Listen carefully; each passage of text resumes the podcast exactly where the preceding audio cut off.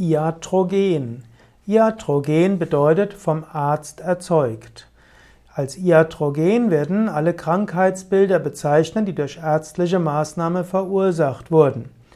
Iatrogen, also jede Wirkung des ärztlichen Handelns, die nicht der Heilung dienen. In einem engeren Sinne bedeutet Iatrogen jede Wirkung ärztlichen Handelns, also auch die Heilung. In einem anderen Sinne ist Iatrogen die Krankheiten, die durch Ärzte erzeugt werden.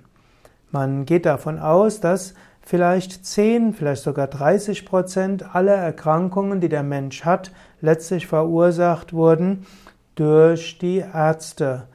Medikamente haben Nebenwirkungen, Operationen haben Nebenwirkungen und vieles andere.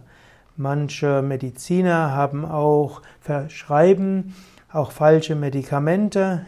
Ärzte und Heilpraktiker sind auch nur Menschen. Und so kann ärztliches Handeln sehr viel Gutes bewirken, aber vieles hat Nebenwirkungen und manches ist auch Fehlbehandlung aufgrund von Fehldiagnose.